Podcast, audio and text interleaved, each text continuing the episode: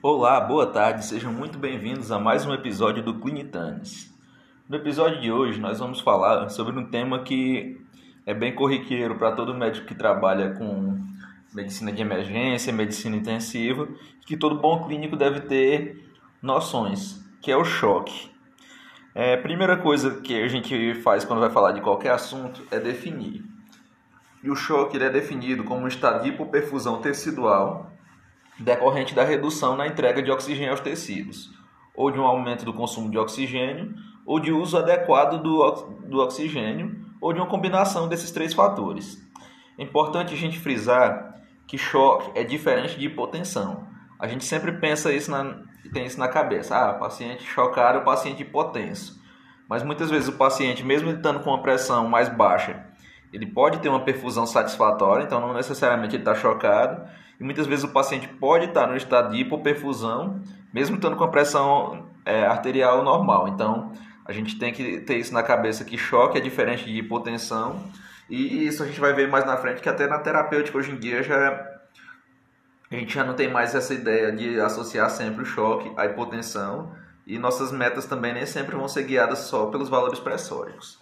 É uma coisa que é muito importante para se estudar o choque é a classificação. Embora essa classificação ela tenha uma característica mais didática, porque é, no longo prazo, todos os pacientes com choque eles vão desenvolver pelo menos dois a três mecanismos diferentes de, de choque é, ao longo da sua evolução. Então, isso aqui, essa separação é mais para a gente saber como avaliar inicialmente seu paciente, como que você vai tratar inicialmente, mas geralmente o paciente tem tá ali caminhando entre os dois. Geralmente ele apresenta um choque misto. É o tipo mais comum de choque que a gente tem é o choque hipovolêmico, que ele pode ocorrer em condições de traumas, hemorragias digestivas, perdas gastrointestinais. Um paciente com trauma, é, todo choque, até que se prove o contrário, é considerado hipovolêmico. A CLS fala isso. A CLS também traz aquela tabelinha de classificação do choque, estágio 1, 2, 3 e 4, que ele traz vários parâmetros, mas você tem que saber o seguinte: paciente com choque estágio 1 é aquele que tem uma perda volêmica, mas ainda está mantendo os sinais vitais estáveis, tanto a pressão quanto a frequência. Quando ele altera a frequência cardíaca sem alterar a pressão, ele está já no choque estágio 2. É, estágio 1 e 2 você vai fazer primeiramente reposição volêmica mesmo com solução cristalóide. Quando ele chega no estágio 3 e 4, você já vai pensar em reposição de hemoconcentrados para esse paciente, principalmente se for decorrente de trauma, ou também num paciente com hemorragia digestiva.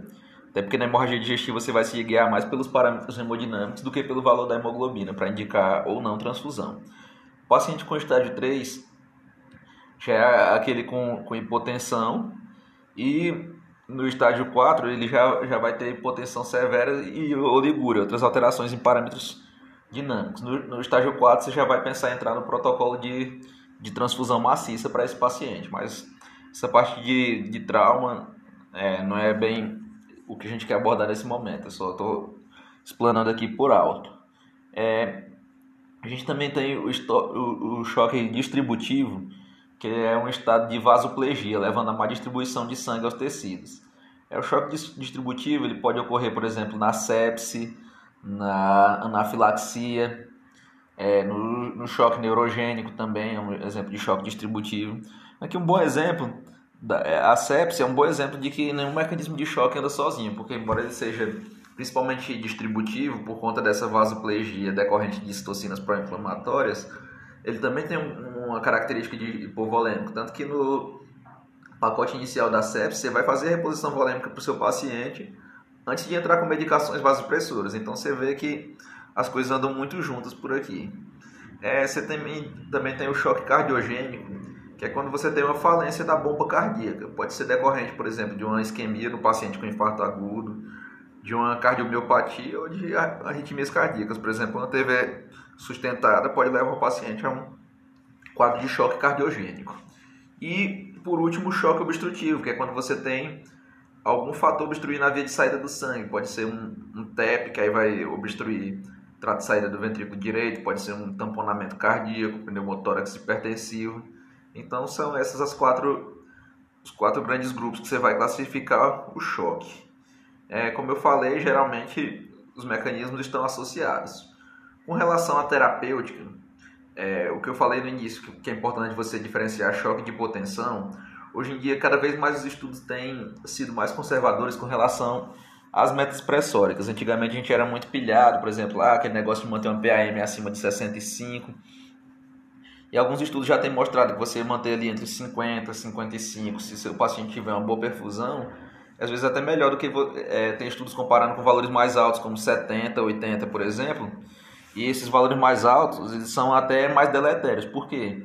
Porque muitas vezes para você manter um nível pressórico mais alto, você vai lançar mão de mais medicações vasopressoras. Essas medicações, elas têm efeitos colaterais, elas podem levar para perfusão em outros órgãos, podem ter um efeito arritmogênico importante, então vão acabar aumentando mortalidade.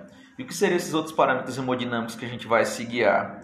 Você pode se guiar pela diurese, pelo tempo de enchimento capilar, pelo nível de consciência do seu paciente. É, quem tem mais manejo, por exemplo, com ultrassom à beira-leite, isso é muito interessante no paciente do paciente com choque hipovolêmico, que é você pode ver a veia cava, ver se a bomba cardíaca está funcionando bem. Eu, inclusive, falei sobre isso no nosso episódio de sepsi, que se eu não me engano é o episódio de número 3. Quem quiser dar uma olhadinha lá, mas é, que hoje em dia cada vez mais você guiar a reposição volêmica também por parâmetros hemodinâmicos e não aquele negócio que a gente aprendeu a fazer de orelhada, ah, faz 2.024 horas, faz 30 ml por quilo hora. Em vez disso, você vai fazendo alíquotas e verificando como que está a veia cava, como que está a bomba cardíaca, se a diurese do seu paciente está satisfatória, em vez de se guiar pura e unicamente pela, pelos níveis pressóricos. Isso foi discutido até no Congresso Brasileiro de Medicina Intensiva, eu fiz uma live recente no Instagram, quem quiser pode ir lá conferir também, tá lá no IGTV esse vídeo.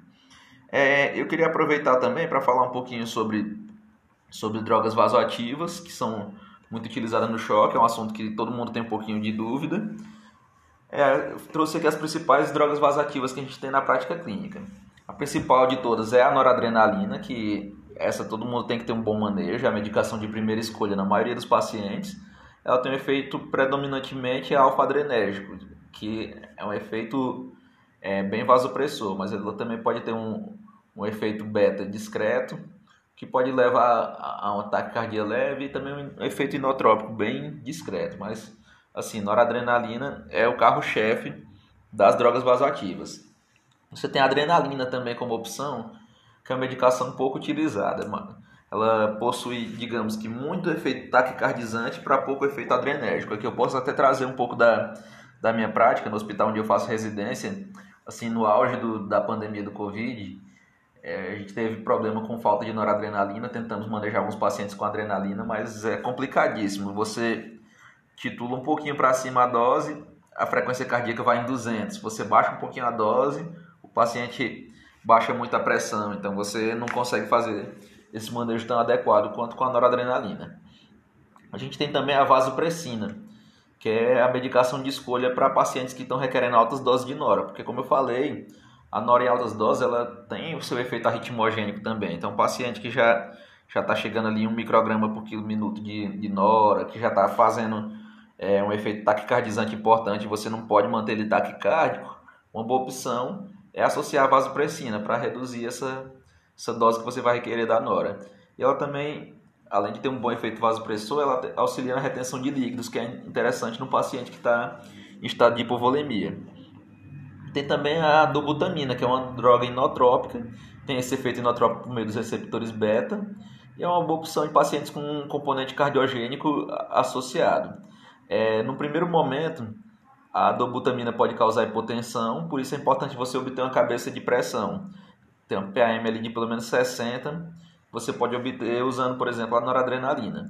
É, geralmente, o início da, da dobutamina é guiado naquele paciente que você é, já otimizou todos os parâmetros, como a nora, já otimizou a volemia, e ele mantém uma saturação venosa central de O2 menor que 70%. Isso indica que pode estar tendo um, uma falha ali no mecanismo de bomba. Aí é quando você entra com a dobutamina. E eu trouxe aqui para encerrar nosso assunto de choque alguns tópicos assim que são bem controversos, mas que muitas vezes se lança mão na hora do desespero. É, o azul de metileno tem poucos estudos, mas é uma medicação que tem um efeito vasopressor importante. Diz que é bom em pacientes que estão usando altas doses de nora, então você pode lançar mão, mas não é nada bem documentado ainda na literatura. É, muita gente gosta de lançar mão também do bicarbonato de sódio, porque ele tem, ele tem um efeito vasopressor discreto, ele tem uma retenção volêmica importante. Mas assim, você pode fazer uma, uma sobrecarga natrêmica importante, então às vezes o bicarbonato fica mais reservado para aquele paciente que tem choque e uma acidemia, às vezes é um paciente com insuficiência renal, está fazendo acidose e você usa o bicarbonato como uma ponte até ele chegar na diálise. Até porque assim, o paciente em acidose ele vai metabolizar mal as outras drogas vasoativas, como por exemplo a nora. Então, às vezes, você corrigindo um pouquinho aquela acidose com a dose de bicarbonato, você pode é, requerer uma dose mais baixa de adrenalina. Então, você pode tentar isso aí também na hora do desespero.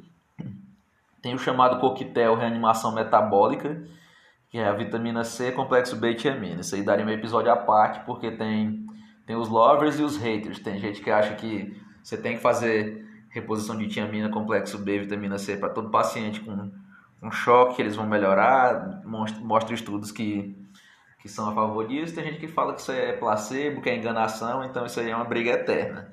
Mas é algo que ainda não está bem documentado. E uma coisa que eu li essa semana que eu achei interessante, nem sabia que existia, mas é o chamado GIC, que é a solução de glicoinsulina com potássio. E na verdade esse GIC ele é utilizado mais pelo efeito inotrópico conseguido com a insulina. Aí você faz a insulina pelo efeito inotrópico, faz a glicose para evitar que o paciente faça hipoglicemia. E se você está dando glicoinsulina para o seu paciente, vai baixar o potássio sérico. Então você já repõe o potássio na mesma solução. Isso aí também é uma coisa assim bem gambiarra, tem pouca evidência na literatura, mas na hora do desespero tem gente que lança mão. Então, é, você tem que saber desse episódio, sair daqui sabendo que choque está relacionado diretamente à hipoperfusão, não, não necessariamente à hipotensão, que você vai guiar suas terapêuticas por parâmetros hemodinâmicos, sempre tentar ver se seu paciente tem uma volemia satisfatória, se ele tiver com volemia satisfatória, mesmo assim, se tivesse mantendo em choque, pensar ali no componente distributivo, tentar entrar com droga vasoativa, tentar pensar no componente cardiogênico, que aí você pode entrar com a dobuta. Se for obstrutivo, você tem que resolver. Se for um TEP, você tem que anticoagular seu paciente. Se for pneumotórax, vai drenar. Se for tamponamento, tem que ter abordagem cirúrgica. Então, importante conhecer essa etiologia e fazer o seu manejo adequado. E o que passa disso, como eu falei, azodimetileno, bicarbonato, reanimação metabólica, GIC, aí é coisas que ainda estão em estudo e podem mudar mais para frente, mas hoje não está bem documentado. E é isso, pessoal. Espero que vocês tenham gostado. Qualquer dúvida, nos procure lá no Instagram. A gente está aqui para discutir mais esse tema ao longo da semana. Um abraço.